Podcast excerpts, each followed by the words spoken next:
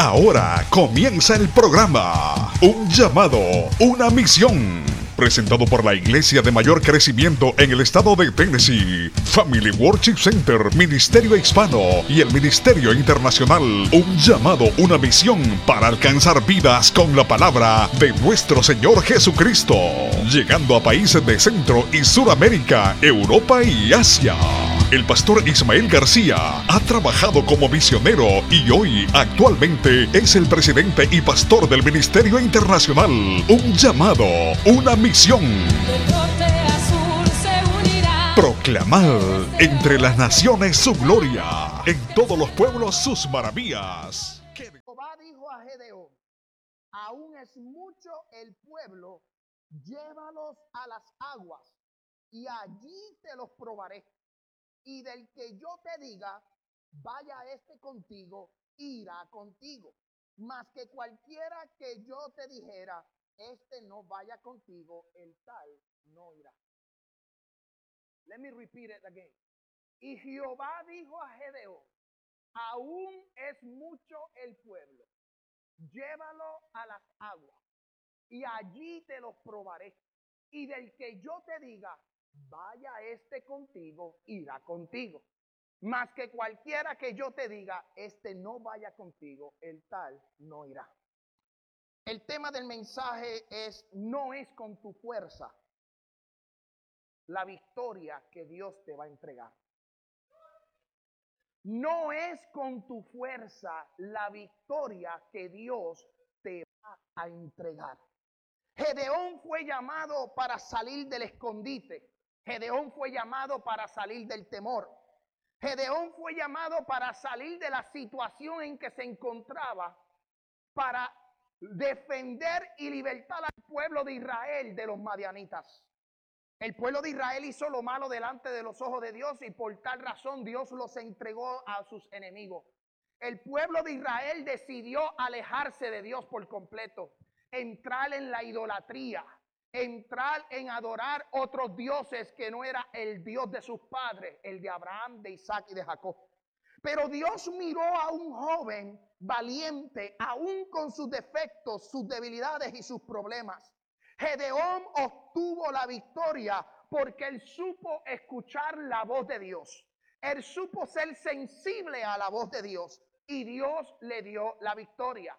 Gedeón mientras estaba pasando por la situación que estaba pasando, el pueblo completo de ser amenazado, de, tener un enemigo como los, eh, eh, los madianitas y los amalecitas, Gedeón estaba trabajando. El enfoque y, la visión que tenía Gedeón, la visibilidad que tenía Gedeón, no era darle libertad al pueblo de Israel, sino de esconder la cosecha y el fruto que él había recogido. Porque la historia nos relata que mientras el pueblo cosechaba, trabajaba, construía y hacía todo lo que hacía, el pueblo enemigo, los madianitas, venían y destruían, venían y robaban las cosechas.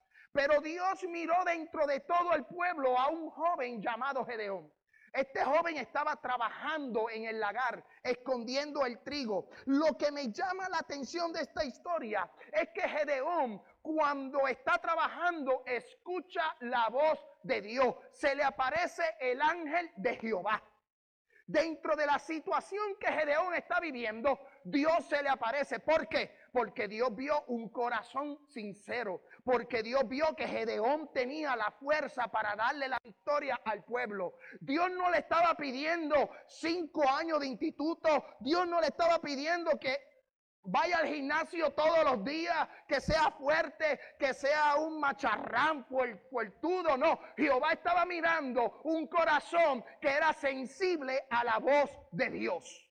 Que aún con sus defectos y sus debilidades, él iba a entender lo que Dios le iba a dar y el llamado que tenía. Yo quiero que usted me siga con las escrituras. ¿Cuántos trajeron Biblia? Amén. Los que no trajeron la Biblia, busque el celular, baje la aplicación de la Biblia y me acompañen esta tarde. Amén. Si no, me deja saber porque podemos conseguirle las sagradas escrituras. Libro de jueces, capítulo 6, versículo 13. Mira lo que dice el versículo 13. Y Gedeón le respondió, ah, Señor mío, si Jehová está con nosotros, ¿por qué nos ha sobrevenido todo esto? ¿Y dónde están todas sus maravillas que nuestros padres nos han contado diciendo, no nos sacó Jehová de Egipto? Y ahora Jehová nos ha desamparado y nos ha entregado en mano de los madianitas. Versículo 14. Y mirándole Jehová, le dijo, ve con esta tu fuerza y salvarás a Israel de la mano de los madianitas. ¿No te envío yo? Entonces le respondió, versículo 15, ay Señor mío, ¿con qué salvaré yo a Israel? He aquí mi familia es pobre Manasés y yo el menor de la casa de mi padre. Y Jehová le dijo, ciertamente yo estaré contigo y derrotarás a los madianitas como un solo hombre. Cuando nosotros vemos el versículo 13, Gedeón no conoció a Moisés. Gedeón no estuvo presente cuando Dios lo sacó al, sacó al pueblo de Egipto, al, pueblo de Israel de Egipto. Gedeón no estuvo presente en ninguna de las grandes hazañas que hizo Dios con el pueblo de Israel desde Egipto por el desierto hasta llegar a Canaán. Gedeón no vio el mar rojo abrirse. Gedeón no vio lo que era descender maná del cielo. Gedeón no vio lo que era sacar agua de la peña. Gedeón no vio lo que era su ropa no desgastarse. O sea, que todo lo que Gedeón conocía de Jehová era por instrucciones de su padre. Es bien importante que nosotros como padres instruyamos a nuestros niños en el temor del Señor. Porque aún si nosotros como padres nos desviamos, esa palabra queda sembrada Dice que Israel se desvió a la idolatría. El padre de Gedeón tenía ídolos de Baal, ídolos de acera. Este hombre, esta familia era completamente idólatra. Pero sin embargo, Gedeón había escuchado la historia y la palabra a través de alguien y tuvo que haber sido su padre que le enseñó de que Dios los sacó de Egipto, de que Dios los cuidó por el desierto, de que Dios los alimentó en el desierto, de que Dios los sustentó en el desierto. Cuando tú instruyes a tus hijos en el camino, en el temor de Dios y le dice y le cuenta los testimonios de cómo Dios te ha cuidado, cómo Dios te ha bendecido, cómo Dios te ha prosperado, a tus hijos no se les olvidará. Yo como hombre del hogar, como sacerdote, como la cabeza del hogar, yo tengo una responsabilidad de instruir a mis hijos. Mira lo que dice el texto versículo 13. Dice, ah Señor mío, si Jehová está con nosotros, ¿por qué nos ha sobrevenido todo esto? ¿Y dónde están todas las maravillas que nuestros padres nos han contado? El papá de Gedeón le contaba las maravillas y las grandes cosas. Y yo como sacerdote del hogar, yo tengo que contarle las cosas grandes y bonitas que Dios ha hecho en mi vida, en mi familia, a mis hijos, para que cuando mis hijos, amén, tengan una edad que puedan tomar sus propias decisiones, ellos puedan tomar decisiones basadas en el Señor y no basadas en lo terrenal. Que ellos puedan caminar bajo el temor de Dios. Pero nosotros como padres tenemos que tener esa responsabilidad. Y no podemos salir corriendo. No podemos decir, yo lo llevo los domingos a la iglesia y que el maestro de escuela bíblica se encargue de ellos. Sí, el maestro de escuela bíblica es parte esencial del crecimiento de los niños. Pero nosotros como padres tenemos una responsabilidad grande de agarrar a nuestros hijos y enseñarles las escrituras, de orar con ellos y de enseñarles y proveerles el pan que ama, se ama, de enseñarles las escrituras y el pan de vida. Gedeón, mira lo que dice Gedeón. Gedeón le dice al ángel de Jehová. Pero, pero es que nuestros padres nos enseñaron que, que Jehová los sacó de Egipto. Pero ¿qué pasó? Ninguno de esa gente se acordó lo que Dios hizo en Egipto y en el desierto. Sin embargo, hicieron lo malo delante de los ojos de Dios y se fueron tras ídolos. Pero Dios vio que dentro de la situación en que estaba viviendo el pueblo de Israel había un joven, un hombre llamado Gedeón, que aún con su poca fuerza, aún con su temor, aún con sus debilidades, aún con sus defectos, aún con sus problemas, aún cuando está trabajando, escondiendo lo que está trabajando para que el enemigo no lo agarre, Dios vio un corazón el cual podía ser el libertador de Israel. Por eso yo te digo en esta tarde, no te enfoques y no mires lo que está a tu alrededor. Enfócate en Dios enfócate en Cristo. Mira para arriba al blanco de la soberana vocación que es Cristo Jesús. Aunque tengamos enemigos, aunque se levante Zambalás y Tobías, aunque se levante el diablo, se levante el vecino, se levante la suegra, el suegro, alaba, se levante quien se tenga que levantar, Jehová va a estar contigo porque Él te ha dado fuerza para que tú puedas vencer. Escuche bien, Gedeón tenía una perspectiva limitada. Él estaba centrado en que tenía que esconder los frutos y la cosecha. Pero dice que Jehová no cambió su manera de pensar porque Gedeón tenía una perspectiva de vida limitada. Su reto de obtener comida para su familia durante una época en que los enemigos invasores hacían prácticamente imposible la siembra, la recolección y la preparación de los alimentos. O sea, Gedeón, el enfoque de Gedeón era trabajar, cosechar y esconder. El enfoque de Gedeón era trabajar, cosechar y esconder. Hoy día, y yo tengo que decirlo aquí, hay muchos de nosotros que están enfocados en trabajar, depositar en el banco y esconderse. Pero no le dan nada a Dios. Uh, se fueron los amenes. Gracias por ese santo. sí, sí. Porque nos hemos dedicado a trabajar, trabajar, trabajar, trabajar, trabajar, trabajar, a cosechar, a guardar. Y sabe Dios si enviar nuestra remesa. Pero ¿y Dios? Hermano, no te enfoques en lo que tú estás visualizando en el día de hoy. Enfócate en Cristo. Mira a Cristo. Que lo demás vendrá por añadidura. Tenemos que mirar a Jesús. Dios te va a suplir, Dios te va a bendecir, Dios va a hacer como hizo con el pueblo. Si tiene que sacar agua de la peña, la va a sacar. Si tiene que mandar una gallinita del cielo y que te caiga en el patio de tu casa, te la va a enviar. Él lo va a hacer. Si tiene que enviar unos cuervos a alimentarte, Él lo va a hacer. Si tiene que usar de nuevo al Congreso de los Estados Unidos para aprobar una ley para que envíen 700 dólares, o, a, unos 800 dólares a la cuenta de tu banco, lo va a hacer también. ¿Usted no creen que Dios nos bendijo y nos cuidó durante la pandemia. Por lo menos a mí no me faltó nada. Yo no sé a usted, pero a mí no me faltó nada porque dentro de la pandemia Dios se glorificó. Yo me, recuerdo, hago un paréntesis aquí, me levantaba temprano a las 7 de la mañana un sábado para ir a buscar papel de baño a Sam's. Porque sí, todo se acababa.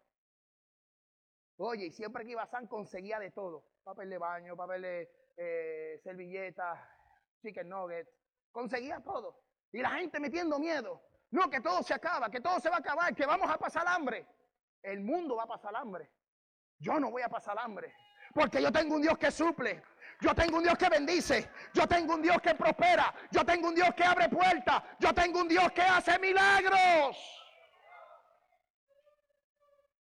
Escuche bien.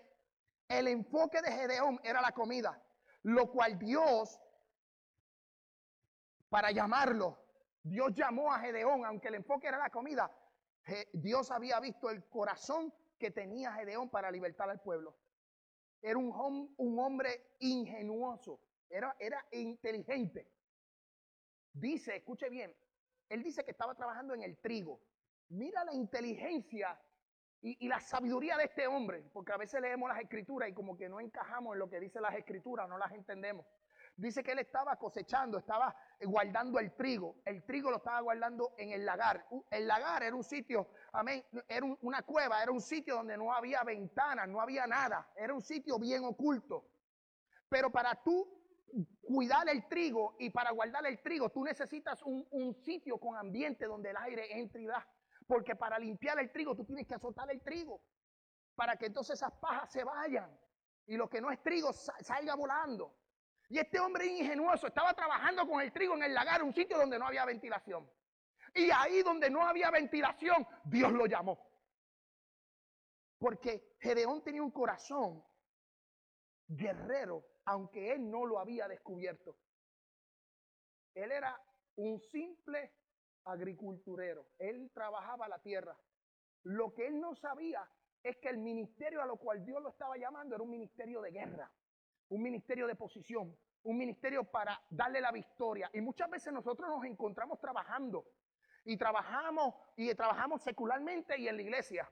Y trabajamos en el área de los niños, trabajamos en el área de, de los adultos, con los caballeros, con las damas, y trabajamos en diferentes áreas. Y aún en nuestra vida personal trabajamos en diferentes y eso es el enfoque que nosotros tenemos. Pero a veces nosotros no sabemos a lo que Dios nos ha llamado. Y yo creo que cada uno de, cada uno de ustedes, Dios los ha llamado con grandes propósitos. Cada uno de ustedes tiene grandes propósitos en el Señor. Cada uno de ustedes, Dios ha depositado un ministerio. Dios ha depositado un poder. Dios ha depositado una bendición. Y yo sé que en el transcurso de la vida, Dios va a abrir los ojos y Dios va a abrir tu mente y vas a poder entender el plan que Dios tiene para tu vida. No importa cuántas veces salgas corriendo, no importa cuántas veces tú te limites, porque no hay limitaciones en Dios. Aunque nosotros nos limitemos, en Dios no hay limitaciones. Hello, Moisés dijo, yo no sé hablar. ¿Y qué hizo Dios? Pues te busco un traductor. Yo tengo limitaciones con mi inglés. Un inglés malo, un broken English. Pero ¿sabes qué? Así con mi inglés malo, he predicado en inglés. Y he visto la gente salir corriendo, he visto la gente sanarse, he visto la gente salvarse, he visto la gente cómo viene a donde a mí me dicen, that was a great message. Y yo dije, ¿qué yo dije? Aquí en esta iglesia he predicado en inglés dos o tres veces. Y, si ustedes supieran lo que la gente me dice, queremos escucharte de nuevo, yo en la mente, con ese inglés tan malo que yo hablo. Porque es que no hay límites. Porque si nosotros dejamos que Dios trabaje en nosotros y que sea Dios eh, eh, eh, tomando nuestras vidas, el control de nuestras vidas, vamos a, vamos, mire hermano, no hay límite en el cielo. Ustedes van a, van a ser asombrosos con el poder de Dios. Los primeros pasos los primeros pasos para la victoria de Gedeón. Lo primero que Gedeón hizo para obtener la victoria contra los madianitas, ¿sabe qué fue lo que hizo? Una ofrenda de gratitud, honrar a Dios. Libro de jueces capítulo 6, yo quiero que usted me acompañe. Dice que cuando estaba hablando con el ángel de Jehová, el versículo 18 dice, te ruego que no te vayas de aquí hasta que vuelva a ti y saque mi ofrenda y la ponga delante de ti. Y él respondió, yo esperaré hasta que vuelva. Lo primero que hizo Gedeón fue darle una ofrenda de gratitud. Aquí es donde aquí es donde se ponen las cosas difíciles. Yo no soy predicador de hablar de ofrendas. Y usted yo creo que nunca me ha escuchado hablar de ofrendas un domingo. Para eso están los estudios bíblicos y podemos debatir sobre las ofrendas, los diezmos, la benevolencia y la limosna. Eh, los domingos son más evangelísticos. No soy predicador de predicar de ofrendas, pero yo tengo que enseñar un principio bíblico. Cuando Gedeón le da una ofrenda, la da de corazón.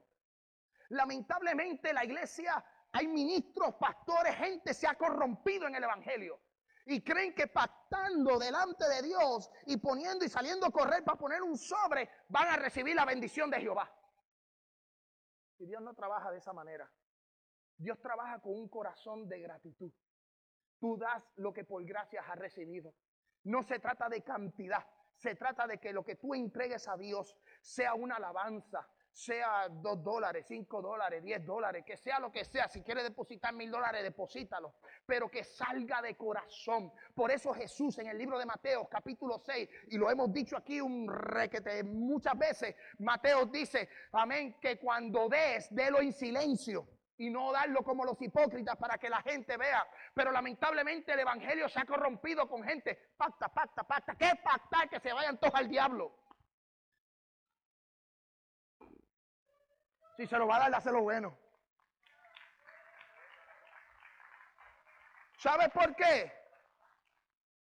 Porque ahí mostramos el interés de la persona. De que hay que dar, de que, mire hermano, usted va a dar lo que usted conforme tiene. Abel dio lo que tenía, lo primero, pero dio lo que tenía. Dalo de corazón. ¿Qué fue lo que desagradó la ofrenda de Caín? Que no lo dio de corazón. Mira, si usted va a bendecir, bendice.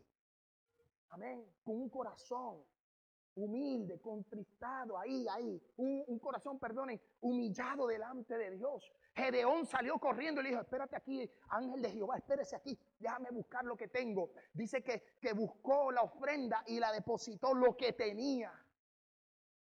Pero lamentablemente nos hemos corrompido. Y digo hemos porque incluyo a todo el mundo. La gente se ha corrompido por dinero. Los he visto en las redes sociales y lamentablemente esto no se trata de cuánto tú tienes o cuán mucho tú puedes dar. Se trata de que lo que des, lo des de corazón. Que Dios va a tener gratitud sobre ti. Y dice que cuando Gedeón presentó la ofrenda, el ángel de Jehová lo tocó con, el, con, con, el, con la vara y dice que automáticamente se consumió y Jehová recibió esa ofrenda. ¿Por qué? Porque la dio de corazón. Pero luego de darle esa ofrenda, de dársela de gratitud, de, de dársela al Señor, amén, presentarla delante del Señor, ¿qué hizo Gedeón? Levantó un altar. Un altar de gratitud. Mira lo que dice Jueces capítulo 6, versículo 24. Edificó allí Gedeón altar a Jehová y lo llamó Jehová Shalom el cual permanece hasta hoy en Ofra de los abiesritas. Aconteció que la misma noche le dijo Jehová, toma un toro de hato de tu padre, el segundo toro de siete años, derribe el altar de Baal que tu padre tiene y corta también las imágenes de acera que están junto a él. ¿Qué fue lo tercero que hizo Gedeón? Derribar el altar de la corrupción, la idolatría de la casa de su padre. Nosotros tenemos que pensar en que hay cosas en nuestra vida, en nuestra casa, que tenemos que derribar. Dios va a recibir la ofrenda, Dios va a recibir, vas a levantar el altar, pero hay cosas en nuestra vida que tenemos que derribar que a Dios no le agradan. Cosas que, que, que tú sabes porque tú lo sientes de que eso que tú haces a Dios no le gusta. Porque tu espíritu lo siente, tu espíritu, el Espíritu Santo te redalguye y te dice, eso no es de Dios. Eso no le agrada a Dios. Hay que tener mucho cuidado de lo que tenemos en nuestras casas, qué escuchamos, qué hablamos, qué vemos. Tenemos que cuidarnos. Lo otro que hizo, amén, Gedeón para la victoria es no dudar, pero irse a la segura. Mira, mira qué interesante esto. Dio una ofrenda, levantó altar, derribó el, el altar de Baal.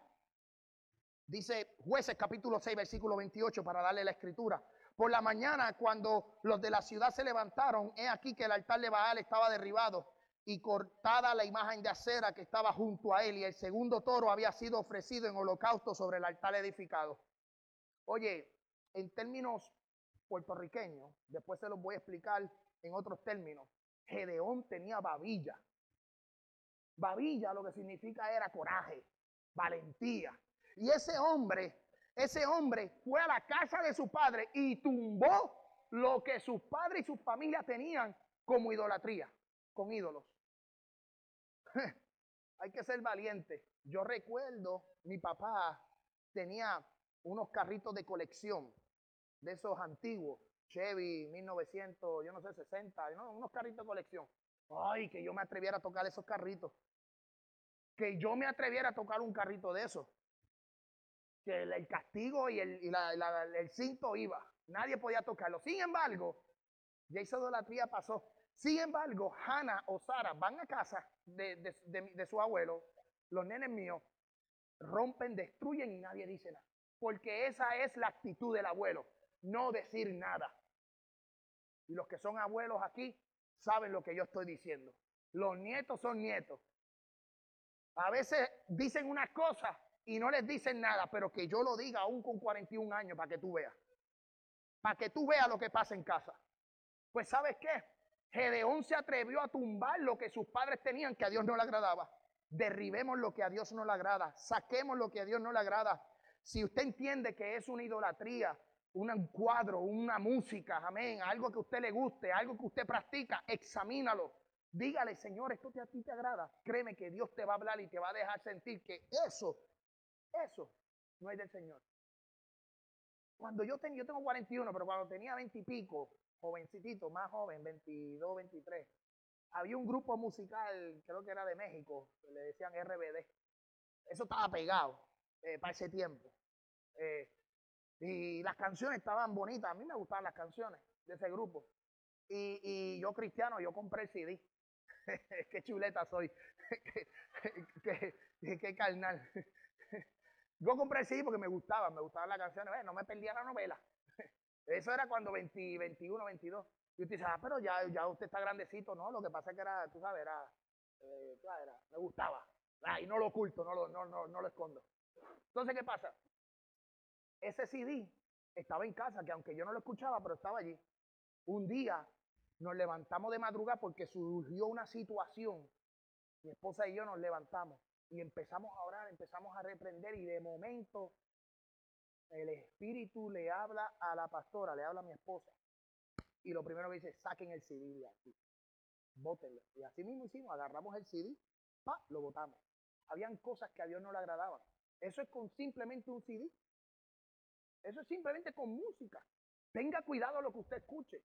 Tenga cuidado lo que usted le presta el oído. Porque parece inofensivo, no, no se habla una palabra obscena, no se habla nada malo. Pero lo que está detrás de esa música, usted no sabe quién produjo el CD, quién produjo la canción, con qué sentido la escribió y cómo puede afectar el oído de usted y el oído de sus hijos.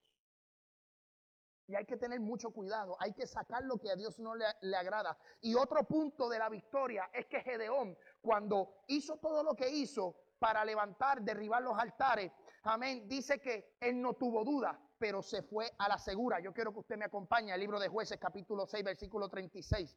Y dice, y Gedeón dijo a Jehová, si has de salvar a Israel por mi mano, como has dicho, yo pondré un vellón de lana en la era y el rocío estuviere en el vellón solamente, quedando seca toda la tierra, entonces entenderéis que salvará a Israel por mi mano, como lo has dicho. Aquí Gedeón no tenía duda. Él lo que quería era irse a la segura. Dios te llama, pero iglesia, no salgas corriendo. ¿Ok? No salgas corriendo inmediatamente. Hay que esperar. Es como el misionero que quería ir a las misiones. Y él le dijo al pastor, pastor, yo voy a ir a las misiones. Dios me ya está llamando a las misiones. ¿Y sabes qué? Se fue al monte oral. Y allá en el monte oral, en ese lugar oscuro de noche, ya a las 5 de la mañana estaba orando. Y él le decía al Señor, Señor, ¿para dónde voy a ir de misiones? Y por allá por la mano derecha del monte cantó un gallo. Y el gallo decía, Cacaracá, Cacaracá. Y él dijo, Caracas, Venezuela.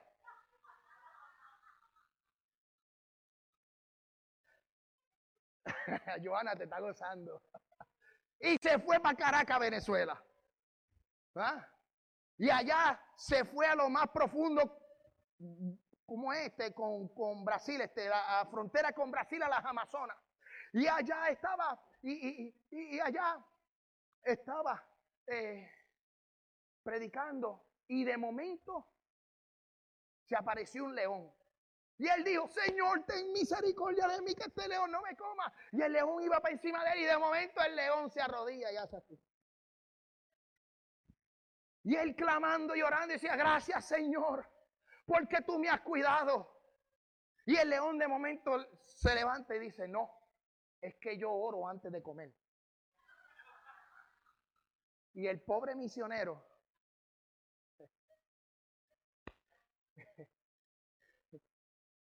Si tú supieras que es un chiste de mi abuelo, que en paz descanse. no, nos estamos gozando.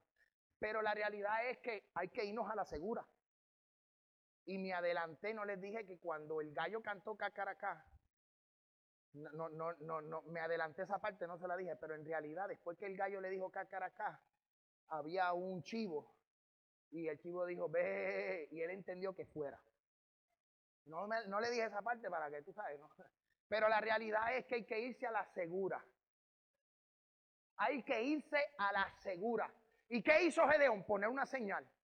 En muchas decisiones de nuestra vida tenemos que decirle, Señor, yo voy a poner una señal. Hay que practicar. no te puedes lanzar de, de momento. Tienes que esperar en el tiempo de Dios. El tiempo de Dios es perfecto es correcto para nosotros. Espera, Dios te va a dar la victoria, no es con tu fuerza, Dios te va a levantar, Dios te va a llevar, Dios va a abrir puertas, Dios va a abrir la ventana de los cielos, va a derramar bendiciones, pero tienes que esperar en el tiempo de Dios. ¿Y qué hizo Gedeón? Esperar y esperar la respuesta de Dios. Y Dios le dio la respuesta. Ahora bien, cuando usted esté orando y usted quiere que recibir una confirmación del Señor, o usted quiere comprobar de que lo que está sintiendo es del Señor, ponga una señal.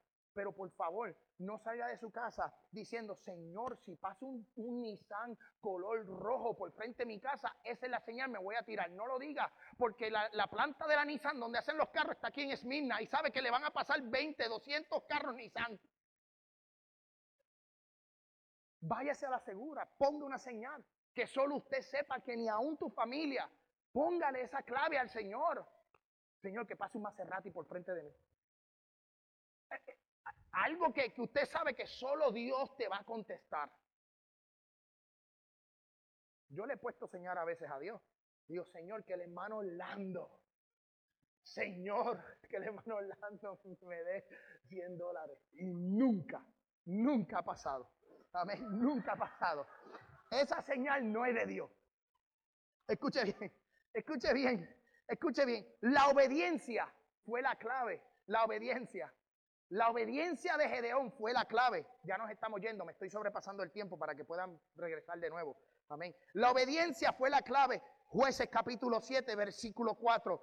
Jehová dijo a Gedeón, aún en mucho pueblo, llévalo a las aguas y allí te los probaré. Y del que yo te diga que vaya, este va a ir contigo, irá contigo. Más el que yo te diga, este no vaya, el tal no irá.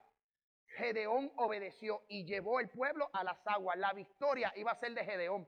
La victoria iba a ser de Dios. Habían 22 mil soldados para un ejército de los madianitas mucho mayor. Sin embargo, Dios quiso demostrarle al pueblo de Israel y demostrarle a Gedeón de que no era con su fuerza, sino con la victoria, con la fuerza del ángel, del Espíritu Santo, con la fuerza de Dios. Amén. Nosotros tenemos que dejarnos llevar por Cristo. Cristo peleará por ti. Cristo te ama, se que ama. Cristo te va a dar la victoria. Cristo te va a dar la victoria. No temas ni desmayes. Porque Él estará contigo como poderoso gigante. Por favor, obedezca la voz de Dios. Llegaron momentos de temor a la vida de Gedeón. Cuando Dios probó y de esos 32 mil sacó solamente 300 personas, 300 hombres para pelear contra un pueblo mucho más grande. Entró el temor, pero el temor, escuche bien, no cambió el destino, ni la opinión, ni la visión de Dios sobre Gedeón.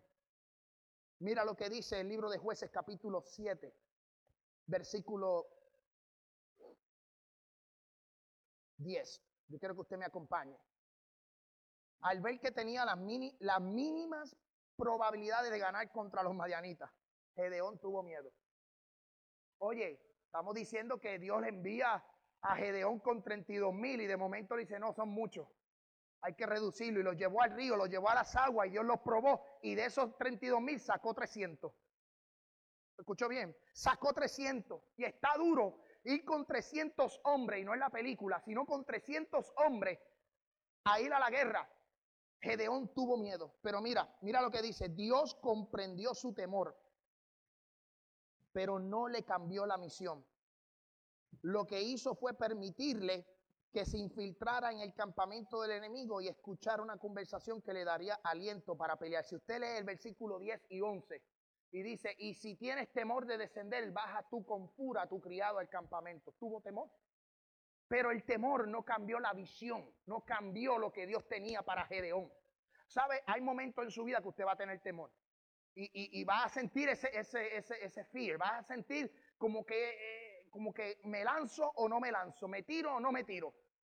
No te preocupes que en, esa decisión ponle una señal a Dios y yo sé que Dios te va a dar la visión y Dios te va a hablar y Dios te va a dar el entender para que tú te muevas.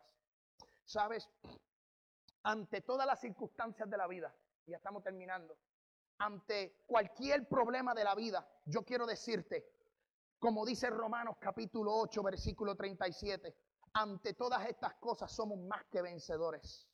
Por medio de aquel que nos amó. Por lo cual estoy seguro que ni la muerte, ni la vida, ni los ángeles, ni los principados, ni las potestades, ni lo presente, ni lo porvenir, ni lo alto, ni lo profundo, ni ninguna otra cosa creada nos podrá separar del amor de Dios que es en Cristo Jesús el Señor.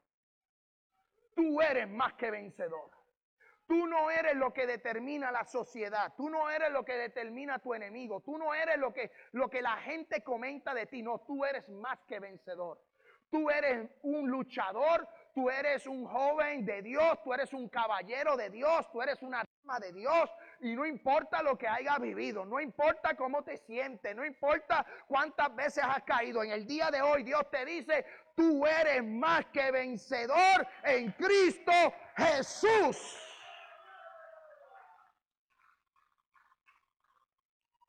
Zacarías capítulo 4 versículo 6 dice, entonces respondió y me habló diciendo estas palabras de Jehová a Zorobabel que dice, no es con ejército ni con fuerza, sino con mi espíritu, ha dicho Jehová. No es con tu fuerza, no es con lo que tú puedes hacer, es con lo que Dios va a hacer contigo. Es con lo que Dios, Dios te va a dar la victoria delante de cualquier ejército, porque el ángel de Jehová acampa alrededor de los que temen y les defiende. 3 y 20, ya voy a terminar con este versículo, primera de Samuel capítulo 17, versículo 45, una de las historias más hermosas de escuela dominical y que a mí me encanta predicar de ella. Entonces dijo David al filisteo, Daniel, este, Orlando, agarre el piano.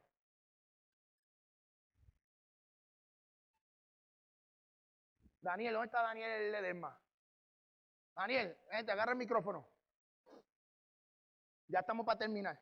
Entonces dijo David al filisteo, tú vienes a mí con espada, lanza y jabalina, mas yo vengo a ti en el nombre de Jehová de los ejércitos, el Dios de los escuadrones de Israel a quien tú has provocado.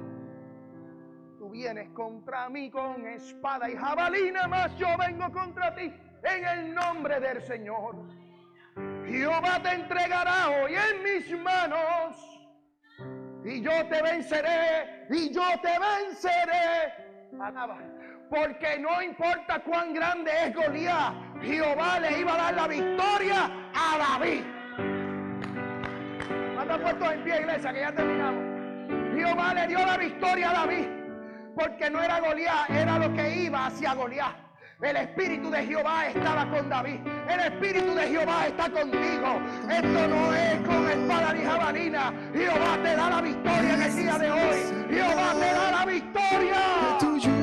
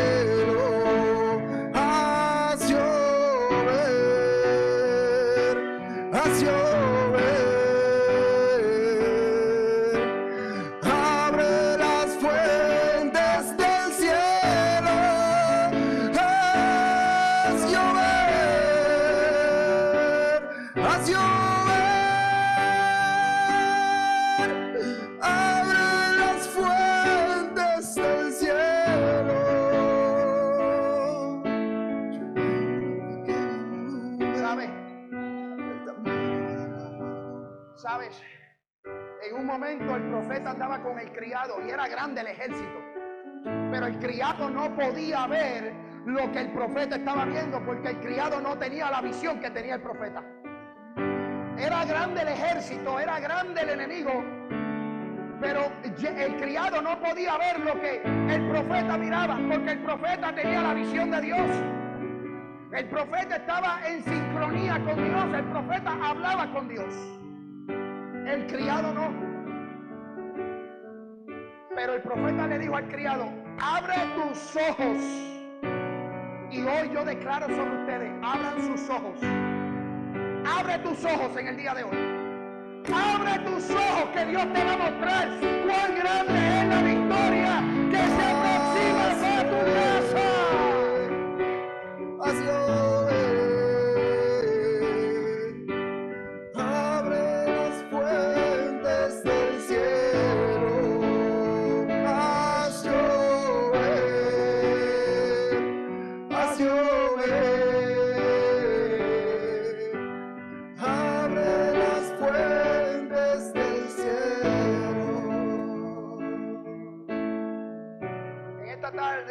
mismo vamos a despedirnos, ya mismo vamos a orar por las ofrendas, pero yo quiero hacer una oración por usted. Todos aquellos que se sientan cargados y cansados y necesiten renovar sus fuerzas, pase de aquí adelante. Vamos a hacer una oración global. Vamos a hacer una oración global. Pero yo quiero que usted se atreva a pasar adelante porque Dios va a renovar tus fuerzas. Dios va a depositar aceite fresco. Dios va a derramar aceite sobre tu copa. Ama se que reque ama tawa manay. Y ama mamá se reque tawa ama tawa manay ama se reque ama. Y ama se te tawa ama tawa manay. Padre, gracias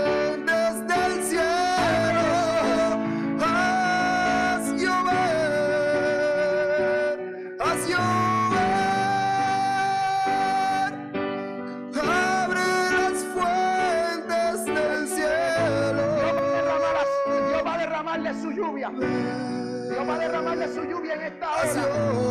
Dios va a derramarle su lluvia. Dios va a derramarle su gloria. Ahora en el nombre de Jesús. Ahora en el nombre de. Jesús. Haz Ahora en el nombre de Jesús. Derrama de tu gloria, Espíritu Santo.